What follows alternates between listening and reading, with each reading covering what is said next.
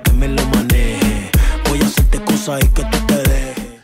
Bueno, este, para mí trabajar este, el álbum en, en, en cuarentena y en la pandemia fue algo, una mezcla de sentimientos, porque primero pues, estábamos con la situación de la tragedia, porque para mí es una cosa fea lo que está pasando en el mundo ahora mismo, mucha gente, mucha gente muriéndose, mucha gente enferma, mucha gente que perdieron sus trabajos, todo eso. Entonces está esa combinación, pero a la misma vez está, eh, está, ese sentimiento, pero a la misma vez combinado con el sentimiento, con la combinado con la situación de que tengo un estudio en mi casa donde puedo trabajar tranquilo.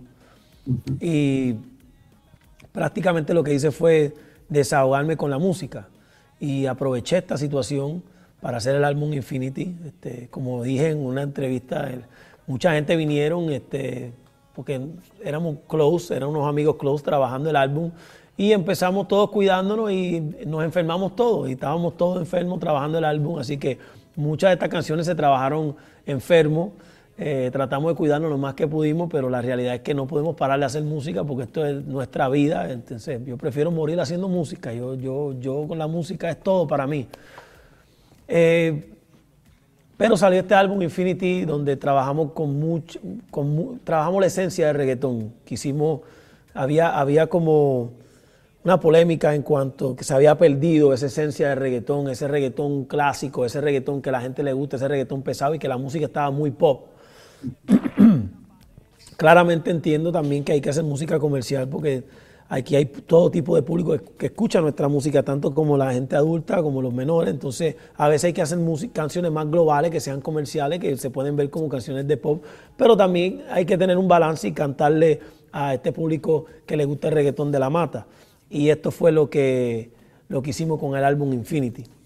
Ahora, en cuanto a Argentina, Argentina eh, siempre ha sido siempre he tenido una, algo especial con Argentina. Este, he hecho el Luna Park por ahí tres veces, creo. Eh, son de los primeros sitios grandes que hice en mi regreso de, la música.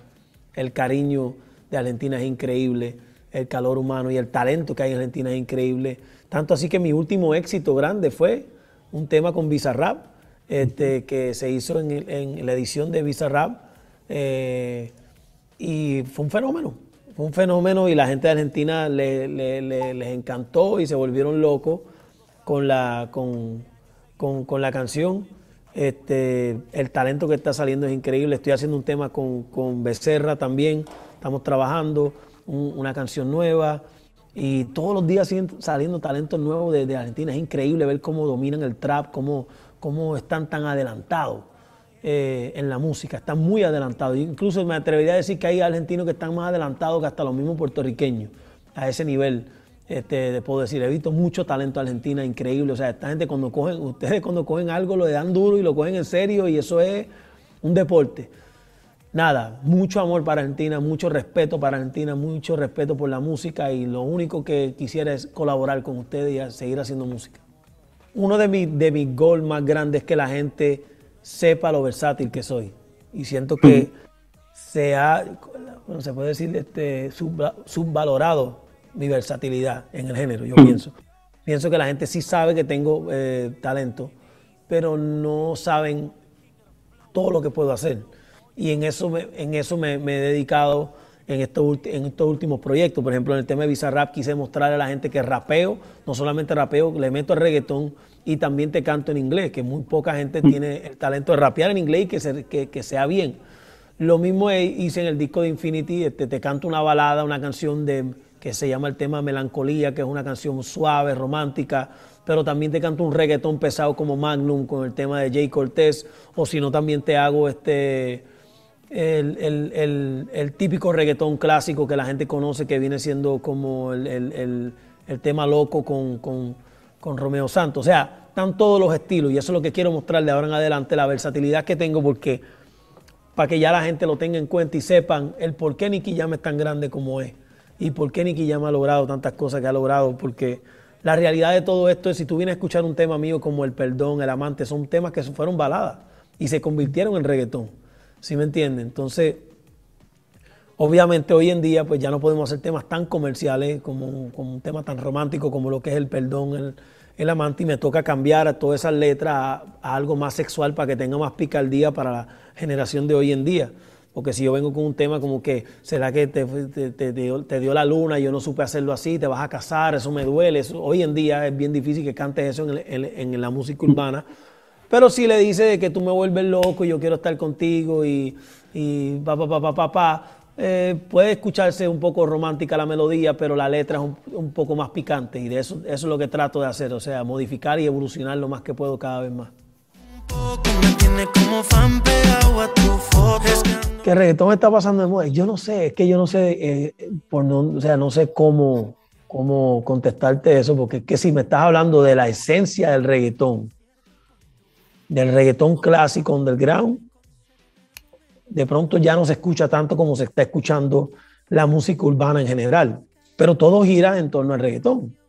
Eh, si vamos a hablar de eso, podemos hablar de, darte un ejemplo grande, eh, Bad Bunny, uno de los, temas, de los temas más grandes que ha sido de Bad Bunny fue un reggaetón. Este, hay muchos éxitos de reggaetón que, están corriendo, pero la realidad de todo es que ya se está yo lo que pienso es que como la música ya se está fusionando con otra música, la gente quiere decir que se murió el reggaetón, pero sigue, sigue, sigue el ADN del reggaetón ahí. El único artista que tenga una trayectoria similar a la mía sería Dari Yankee. Ya yo he hecho canciones con Dari Yankee porque somos los únicos que quedamos desde los 90, todavía activos. Pero hay muchos artistas que me encantaría trabajar de la vieja escuela eh, y hacer música con ellos, porque mi respeto para la vieja escuela, para mí es la real escuela, la mejor escuela. Este, ya no los, yo siempre digo estos comentarios cuando hablo con los chamaquitos no, yo digo, ya no los hacen como nosotros ya. ¿Sí me entiendes? Porque nosotros venimos de otras, de, de nosotros el ADN, el ADN de nosotros es otra cosa diferente. Y hay muchos artistas de la vieja escuela que, que todavía la tienen y están, y, están duros y, y, y, cogen a cualquiera de estos chamaquitos nuevos y los ponen en su sitio.